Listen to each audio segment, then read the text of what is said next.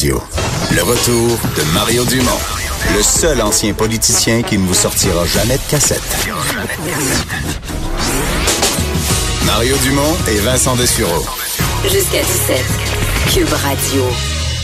On va parler automobile. Frédéric Mercier qui est de retour dans nos studios, journaliste au Guide de l'Auto. Salut. Salut. Plusieurs nouvelles, dont Peugeot qui revient en Amérique du Nord. Oui, petit rêve de jeunesse qui se réalise pour moi de peut-être un jour conduire une euh, Peugeot. Oui, oui, oui. J'aime les voitures Mais tu, vois, françaises. mais tu vois, moi, j'avais une mauvaise opinion des Peugeot parce que ça avait déjà été ici, puis ça fitait pas pour l'hiver, puis tout ça. J'avoue qu'une fois que j'étais en Europe, là, tu tu loues, puis tu sais pas ce que tu vas avoir comme véhicule. Ouais. J'avais eu un Peugeot, j'avais été impressionné. Là. on s'entend, tu sais, ils ont quitté l'Amérique du Nord en 91.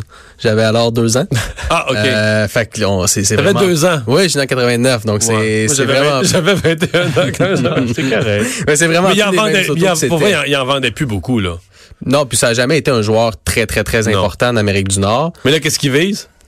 Qu'est-ce qui vise? C'est une mot, mot à titre de bonne question parce que le marché est quand même assez saturé. Il y a beaucoup de marques déjà. Puis en fait, c'est le groupe PSA dont Peugeot fait partie. Il y a d'autres marques aussi comme Citroën, Opel, Vauxhall qui font partie de ce groupe-là, qui avait confirmé en 2016, fait que ça fait déjà un peu plus de deux ans, qu'il allait éventuellement faire un retour en Amérique du Nord, mais on n'avait pas trop d'infos là-dessus. Puis là, on en- ils en ont donné un petit peu plus cette semaine. Ils ont annoncé que ce serait avec la marque Peugeot que ce, que ce grand retour-là serait amorcé. Puis ça va se faire en 2026. Fait que retenez pas votre Oh, souffle. OK, OK. C'est dans longtemps. C'est quand même long ramener une marque euh, dans un nouveau marché. Il faut homologuer les véhicules pour la sécurité. Il y a des, des différences entre les marchés européens puis les marchés normes, euh, américains puis canadiens. C'est pas les mêmes noms. Je trouve ça quand même long. Là. Euh, ils se donnent un Ben ouais. horizon ben, finalement de 10 ans parce qu'ils avaient commencé ça en 2016.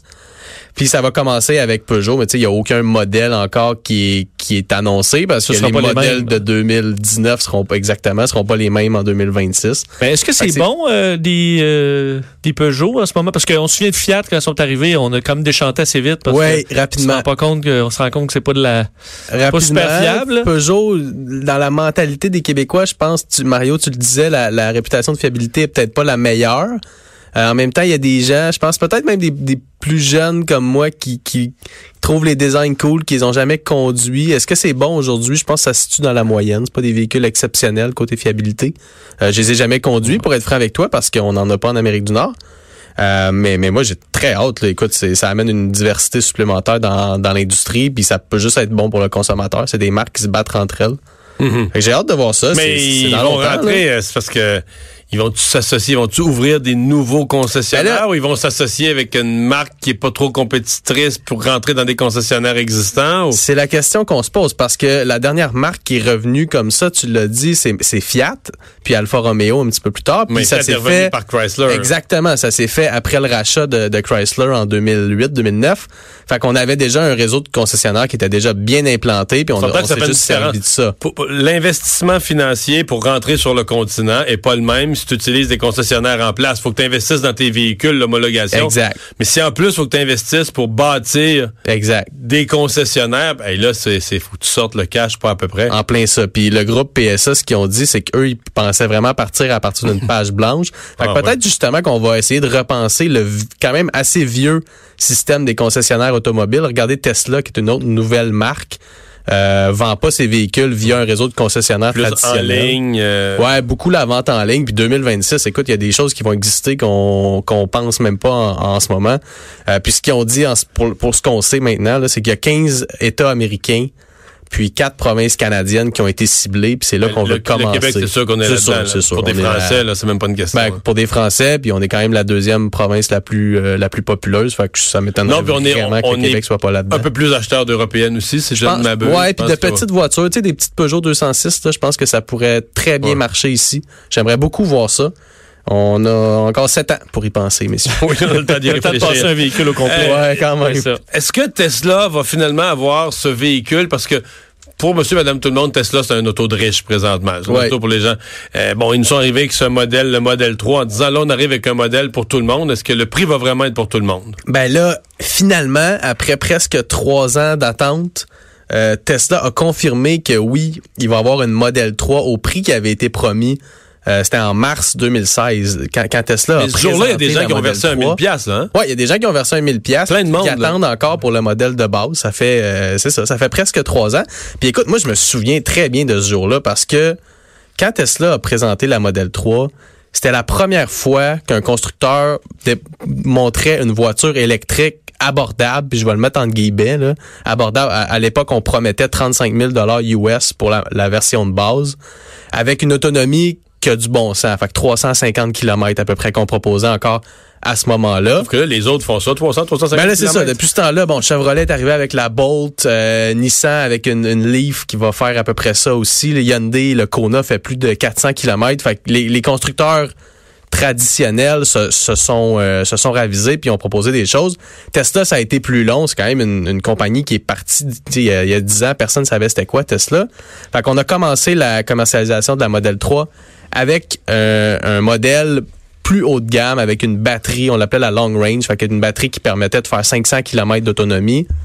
Euh, puis c'était plus facile de, commercialiser ça parce que les ventes, évidemment, on les vendait pas mal plus cher ces véhicules-là. Tesla avait besoin d'argent, mais depuis quelques quelques mois maintenant, Tesla fait des profits. Puis ça, ça change la donne parce que ça faisait quand même, ça fait à peu près 10 ans que Tesla existe puis faisait jamais de profit. Puis là, on fait de l'argent, fait qu'on peut se permettre finalement d'offrir ce qu'on avait promis il y a presque trois ans, une Tesla Model 3 à 35 000 aux États-Unis.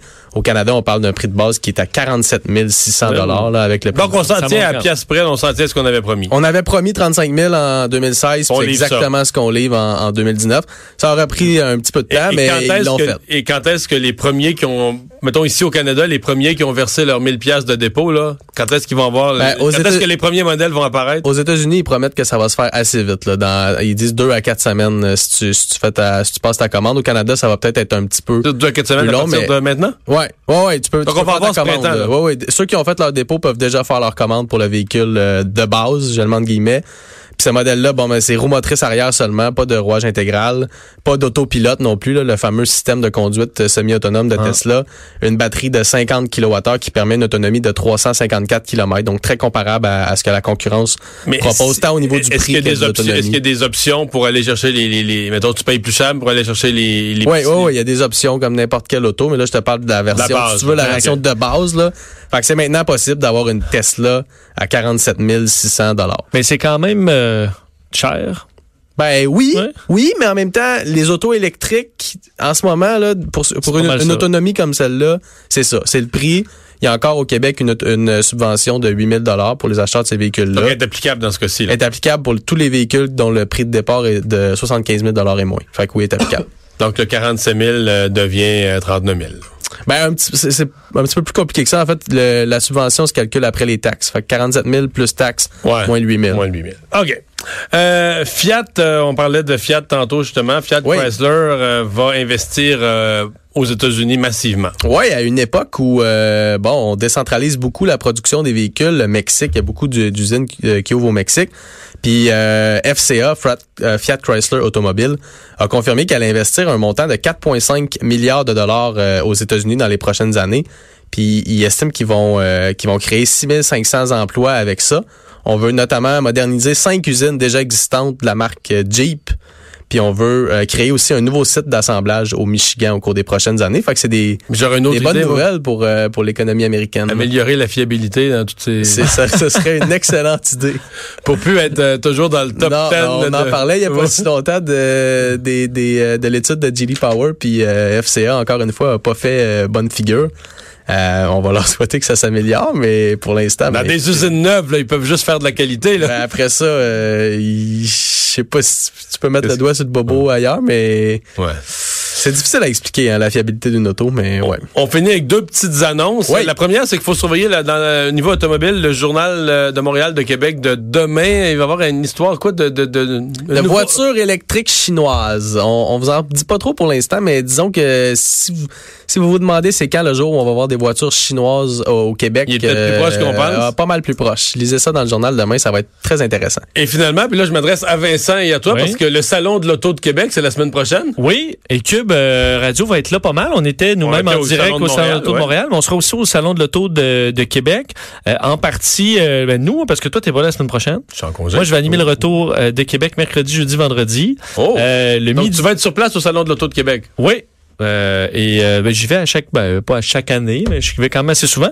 Et le, le midi, l'émission du midi aussi euh, sera animée du, de Québec, euh, des émissions euh, du matin aussi. Donc, euh, on va être en partie au Ouais, euh, Salon on, a l'émission euh, l'émission du guide de l'auto aussi le samedi à, à 10h qui va être animée euh, en direct du salon aussi avec Antoine Joubert puis Germain Avec le filet de monde qui veulent vous rencontrer, évidemment. Évidemment. Ouais, je pense que le gars du Salon de l'Auto, euh, de, de- du guide de l'Auto, ben, vous allez être au salon. On euh, est moins présent qu'au salon d'auto de Montréal, ben franchement, mais la gang, euh, ben Germain puis euh, puis Antoine, les deux animateurs de l'émission de radio, sont aussi des Ouais, auteurs clair. du guide, donc ils vont être là pour rencontrer euh, rencontrer les gens samedi prochain. Le, le salon d'auto de Québec, c'est du 5 au 10 mars à Expo Cité, juste à côté du centre Vidéotron.